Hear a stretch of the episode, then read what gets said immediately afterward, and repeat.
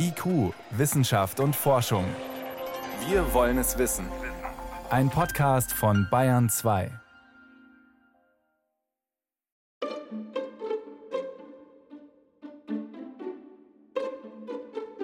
Darmwürmer. Allein schon die Vorstellung an sie könnte einen krank machen. Parasiten in unseren Eingeweiden, die uns die Energie rauben.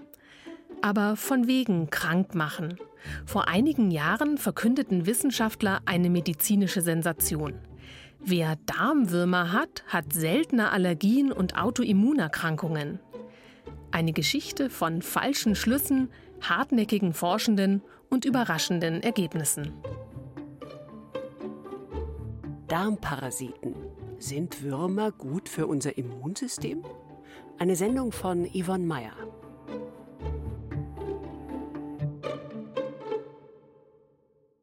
Lustigerweise kamen letztens ein paar Studierende zu mir und sagten, es gehe das Gerücht um, dass ich mit Würmern infiziert sei.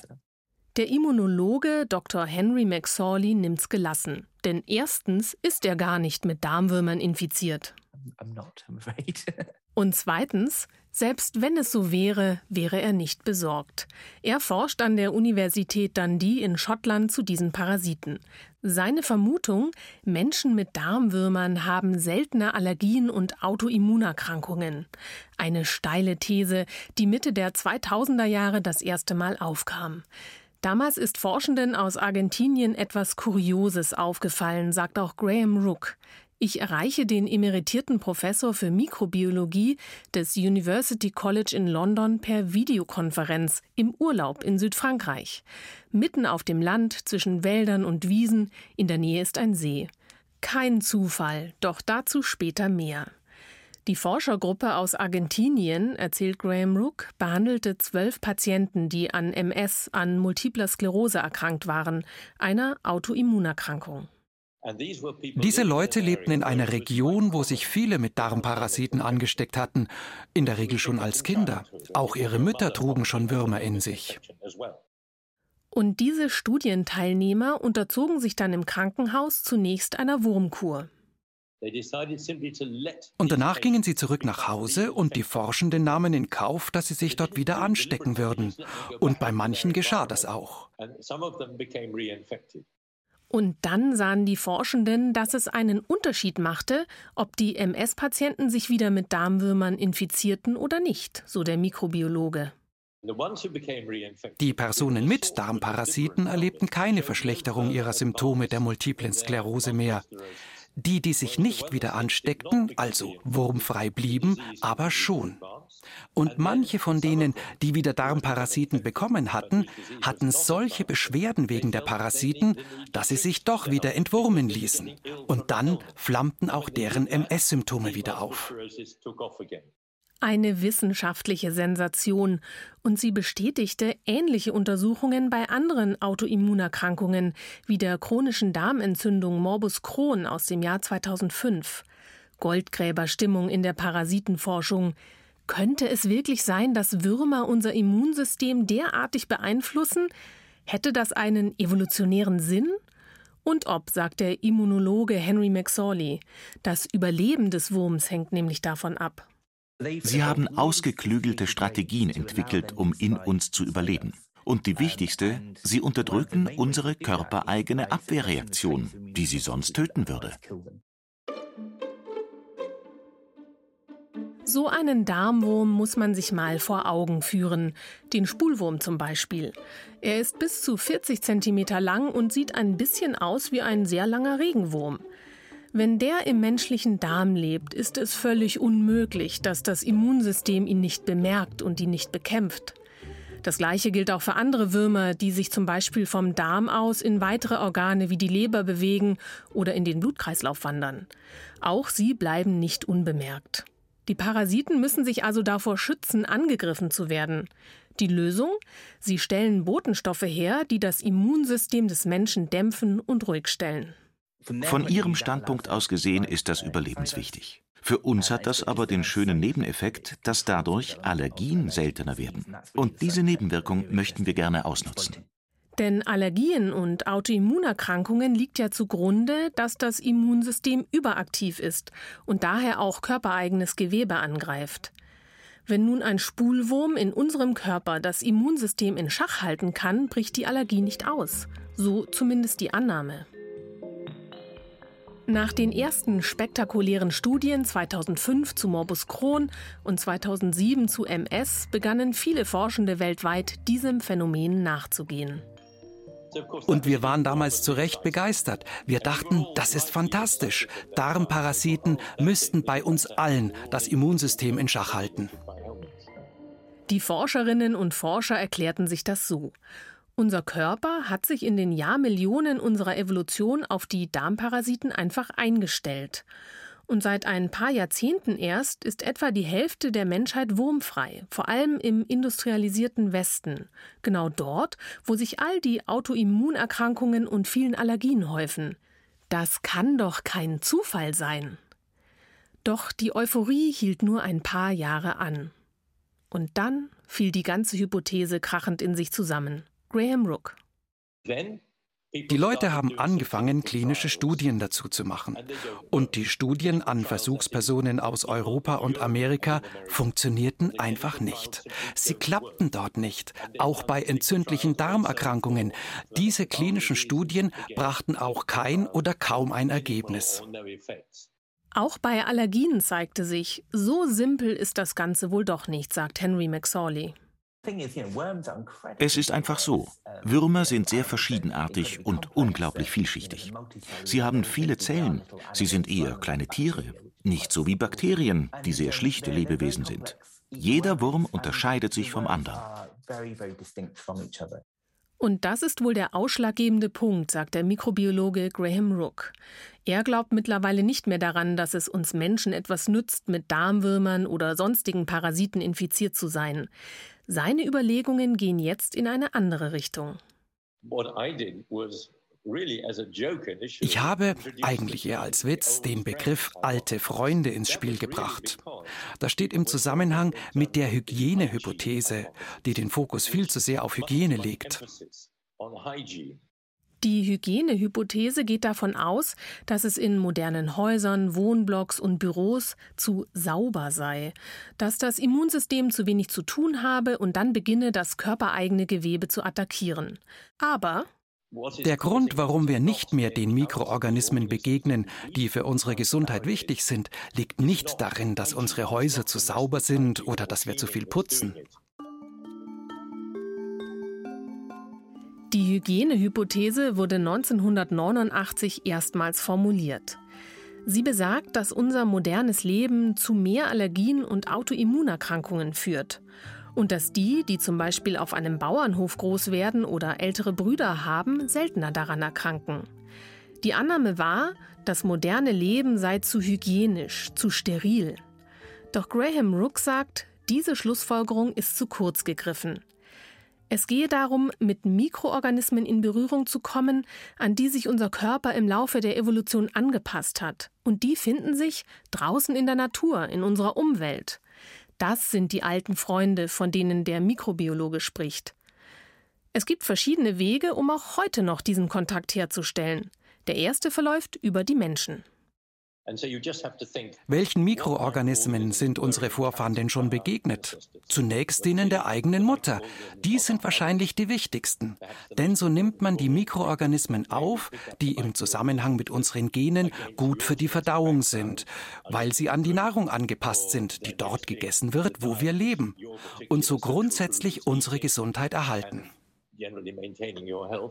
Wie werden die Mikroorganismen der Mutter auf das Baby übertragen? Heute weiß man, dass zum Beispiel eine vaginale Geburt dazu führen kann, dass Kinder später weniger Allergien entwickeln. Die Bakterien und Pilze im Geburtskanal, die dort ganz natürlich vorkommen, gelangen auf die Haut des Babys und begründen das Mikrobiom eines Menschen. Bei einem Kaiserschnitt entfällt dieser Schritt. Wenn Babys gestillt werden, hat das ebenfalls große Auswirkungen. Die zweite Art und Weise, wie wir mit Mikroorganismen in Berührung kommen, ist unsere Umwelt. Es ist noch gar nicht so lange her, da waren unsere Häuser eine Art der natürlichen Umwelt, die für unsere Bequemlichkeit einfach nur umgebaut wurde.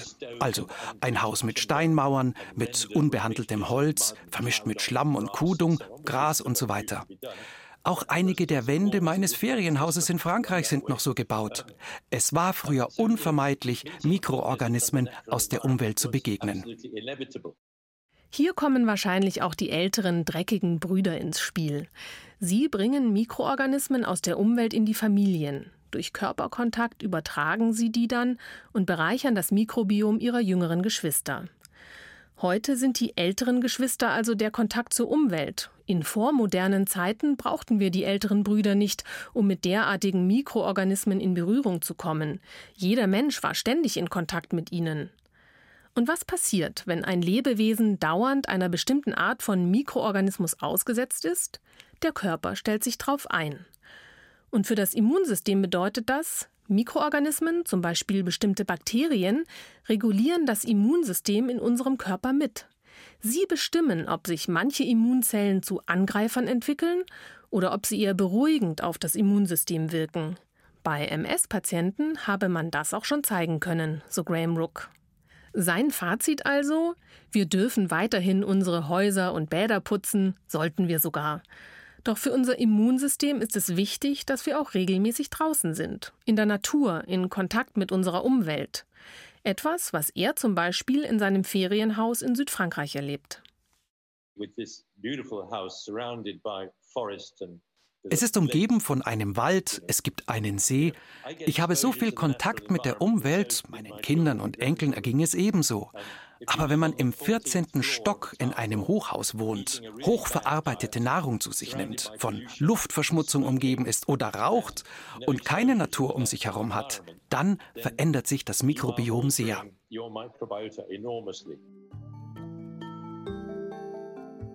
Zurück zum Darmwurm. Er scheint zunächst gut zu diesen Überlegungen zu passen. Das dachte die Forschung jedenfalls lange Zeit. Doch mittlerweile muss man eingestehen, es scheint alles noch komplexer zu sein als vermutet. Zur Erinnerung, die Studien zu Darmwürmern in den USA und Europa sind fehlgeschlagen. Die Parasiten konnten multiple Sklerose nicht verhindern. Völlig anders als in Argentinien, wo es den MS-Patienten mit Darmwürmern ja besser ging. Um die Zusammenhänge besser zu verstehen, wandte sich Graham Rook intensiver der Frage zu, wie sich der Mensch im Laufe der Evolution an seine Umwelt anpasst. Bei der Beantwortung dieser Frage erhoffte sich der Wissenschaftler einen Hinweis auf die Wirkung von Darmparasiten auf das menschliche Immunsystem. Grundsätzlich gäbe es zwei Arten, wie sich Menschen im Laufe der Evolution an die Umwelt anpassen. Die erste führt dazu, dass sich das Erbgut dauerhaft verändert. Ein anschauliches Beispiel dafür ist Vitamin C.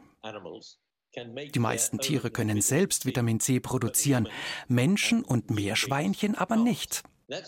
Das liegt daran, dass in unserer Nahrung immer genug Vitamin C vorhanden war. So ist das Enzym, das notwendig ist, um Vitamin C herzustellen, im Lauf der Zeit verschwunden. Wir können Vitamin C also nicht mehr selbst herstellen. Für die Evolution war das kein Problem. Es gibt ja genug in der Nahrung. Warum sollte der Körper auch etwas bereitstellen, das er in der Umwelt viel leichter über die Nahrung bekommen kann und das überall vorhanden ist? Aus evolutionärer Sicht ist das ziemlich praktisch. Aber Vitamin C ist nicht immer da. Was passierte mit den Seeleuten, die auf hölzernen Schiffen die Weltmeere besegelten? Sie bekamen Skorbut.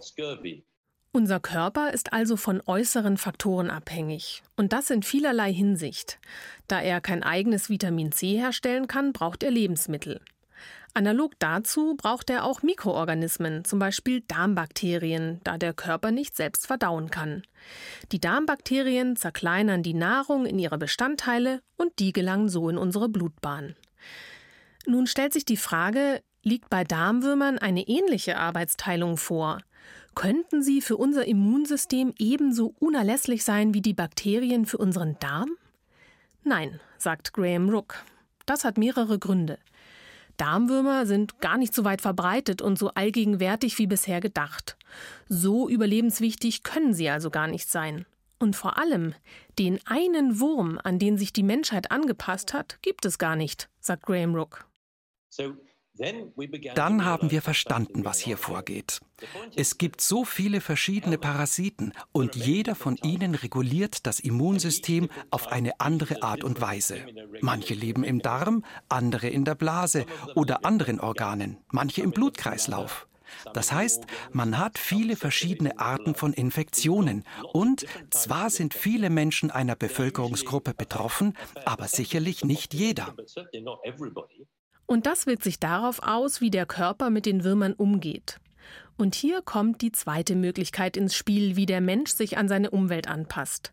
Und zwar, indem der Körper flexibel auf spezifische Herausforderungen reagiert, in diesem Fall eben je nach Wurm und Weltregion. Und das funktioniert nicht wie im ersten Fall über dauerhafte genetische Veränderungen, sondern über sogenannte epigenetische Veränderungen. Was passiert dabei? Wenn man sich die Menschen von der Studie in Argentinien anschaut, weiß man, dass sie sich schon als Kinder angesteckt haben. Auch ihre Mütter werden Darmwürmer gehabt haben. Und das heißt, ihr Immunsystem hat sich vor dem Hintergrund der Parasiten entwickelt. Also von klein auf, gemeinsam mit den Darmwürmern. An verschiedenen Stellen des Erbguts werden einzelne Gene an- oder ausgeschaltet, damit das Immunsystem angemessen reagieren kann. Es geht also eher um ein Feintuning als darum, dass die DNA an sich umgebaut wird und es wird keine überlebenswichtige Aufgabe an den Darmwurm ausgelagert, sagt Graham Rook. Anders zum Beispiel als bei Darmbakterien, die für uns prinzipiell einen großen Teil der Verdauung übernehmen. Im Fall der Patienten in Argentinien war es für die Würmer essentiell, im menschlichen Körper überleben zu können. Sie hielten das Immunsystem in Schach. Und das wiederum hat sich an diese Situation angepasst. Und bei diesen Menschen überreagiert dann das Immunsystem, wenn der Darmwurm fehlt. Und richtet sich gegen körpereigenes Gewebe. Aus diesem Grund funktioniert es umgekehrt eben nicht, Menschen im Westen von ihren Allergien zu heilen, indem man sie mit Darmwürmern infiziert. Denn deren Immunsystem hat sich ohne Würmer entwickelt und braucht die dann auch nicht mehr, um sich zu regulieren. Die Veränderung war epigenetisch, nicht genetisch, also in der Erbsubstanz DNA selbst. Aber auch bei Menschen, deren Immunsysteme sich auf die Parasiten eingestellt haben, ist es geboten, sie von Würmern zu befreien. Denn diese haben ja ihre eigene Agenda und zehren ihre menschlichen Wirte oft aus. Für Kinder können Durchfallerkrankungen, die mit Wurmbefall einhergehen, lebensbedrohlich sein. Und so zerstob die große Hoffnung, die man mit dem therapeutischen Einsatz von Darmwürmern verband, und die große Euphorie war schnell wieder verpufft. Nach 2015 findet sich in der Literatur kaum noch eine Studie zu diesem Thema. Eine Sackgasse? Ist das Thema damit gestorben? Ja, ich interessiere mich tatsächlich aus ganz persönlichen Gründen für das Thema. Also ich habe Asthma und Nasenpolypen und auch eine Intoleranz gegen ähm, Schmerzmittel wie Aspirin, ähm, die oft damit einhergeht. Also es ist eine Krankheit, die sehr verwandt ist mit allergischem Asthma. So bin ich darauf gekommen, mich dafür besonders zu äh, interessieren und zu motivieren. Dafür, damit meint die Biochemikerin Professor Julia Esser von Bieren, Würmer und deren Rolle bei Allergien und Autoimmunerkrankungen. Natürlich weiß die Forscherin vom Helmholtz-Zentrum und der TU München auch, dass die klinischen Studien vor einigen Jahren gescheitert sind. Eigentlich interessierte sie es anfangs auch gar nicht, ob man Darmwürmer gegen Allergien einsetzen kann, sondern ihr Interesse richtete sich genau auf das Gegenteil. Also ich habe mir eigentlich angeschaut, wie kann unser Immunsystem unseren Körper quasi verteidigen gegen diese Würmer. Also welches Arsenal fährt das Immunsystem auf, um einen Wurmbefall zu bekämpfen? Dazu hat sie keine Menschen untersucht, sondern Mäuse. Genauer einen Rundwurm, der in Mäusen vorkommt. Wenn man jetzt im Sommer rausgeht und sich eine Maus anschauen würde, dann wäre die zu 99 Prozent mit diesem Wurm infiziert. Die Mäuse nehmen die Parasiten als Eier in der Nahrung mit auf. In ihrem Körper entwickeln die sich erst zu Larven und dann zu den ausgewachsenen Würmern. Die können schon mehrere Zentimeter lang werden.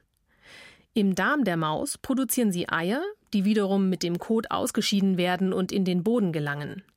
Die Mäuse fressen dann dort die Eier und so schließt sich der Kreis. Ohne Maus keine Larven und keine Würmer. Der Parasit hat also ein Interesse, dass die Maus lebt. Wenn er jetzt eine wahnsinnige Entzündungsantwort ähm, auslösen würde in der Maus, dann käme es ja zu einem Gewebsschaden und dann würde er wahrscheinlich auch einfach von den Immunzellen massiv attackiert und ähm, könnte sich eben auch nicht fortpflanzen, könnte nicht im Darm bleiben. Der Wurm sorgt also dafür, dass das Immunsystem der Maus bestimmte Botenstoffe, die für Entzündungen sorgen, einfach nicht produziert. Und das sind genau solche Entzündungsbotenstoffe, die bei Asthma und Allergie eine wichtige Rolle spielen. Und da habe ich eigentlich gesagt, Moment mal, das könnte jetzt interessant sein.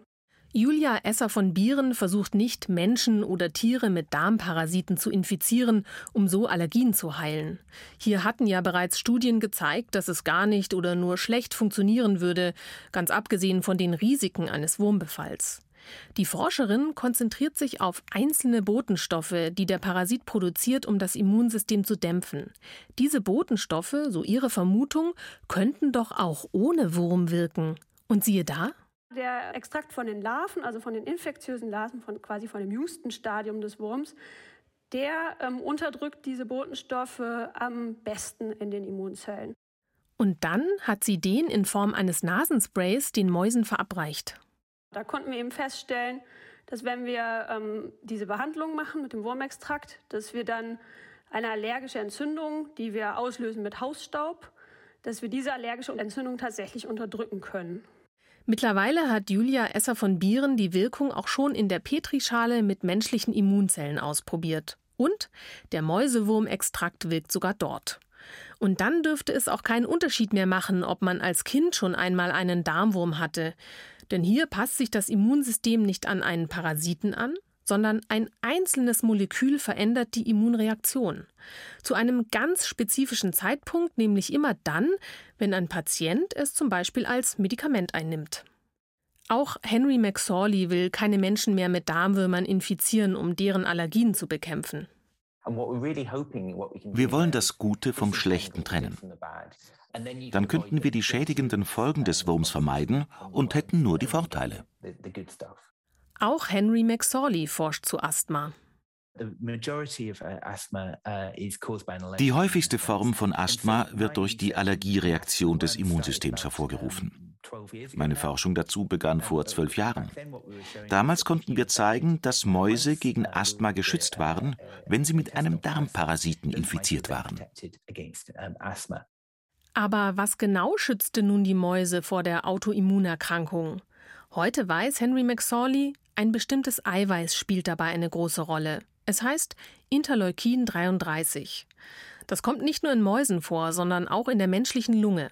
Beim Menschen ist es mitverantwortlich für Asthma. Interleukin 33 dockt an das Lungengewebe an und sorgt dafür, dass es sich entzündet.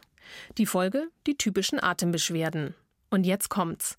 Henry McSorley hat im herkömmlichen Darmwurm zwei Moleküle gefunden, die diesen Entzündungsprozess verhindern können zumindest bei Mäusen. Wir versuchen, diese Ergebnisse aus dem Tiermodell und aus dem Labor auf menschliche Systeme zu übertragen. Und wir können in menschlichen Zellkulturen zeigen, dass wir damit dieselben Zellantworten blockieren können. Das bedeutet noch nicht, dass die zwei Moleküle auch bei uns Menschen vor Asthma schützen können. Doch Henry McSorley hat große Hoffnung, dass diese Herangehensweise funktionieren könnte sich nur auf kleinste Bestandteile der Würmer zu konzentrieren, die wie Medikamente genommen werden können, genau wie Julia Esser von Bieren das vorhat. Studien an Menschen stehen bei beiden noch aus. Doch in den nächsten fünf oder zehn Jahren könnte es schon so weit sein, dass Medikamente zur Verfügung stehen, deren Basis ein Wurmextrakt gewesen ist. Vielleicht. Die Erkenntnisse zu den Darmparasiten zeigen einmal mehr, Hartnäckigkeit zahlt sich aus. Vor rund zehn Jahren war die Forschung zu den Würmern schon fast am Ende. Doch verbesserte Analysetechniken und das größere Wissen über das Immunsystem haben dazu geführt, dass doch wieder ganz neue, vielversprechende Ergebnisse zutage kamen. Und in weiteren zehn Jahren könnten dann vielleicht sogar erste Medikamente zu kaufen sein. Sie hörten Darmparasiten. Sind Würmer gut für unser Immunsystem? Eine Sendung von IQ Wissenschaft und Forschung, Autorin Yvonne Meyer.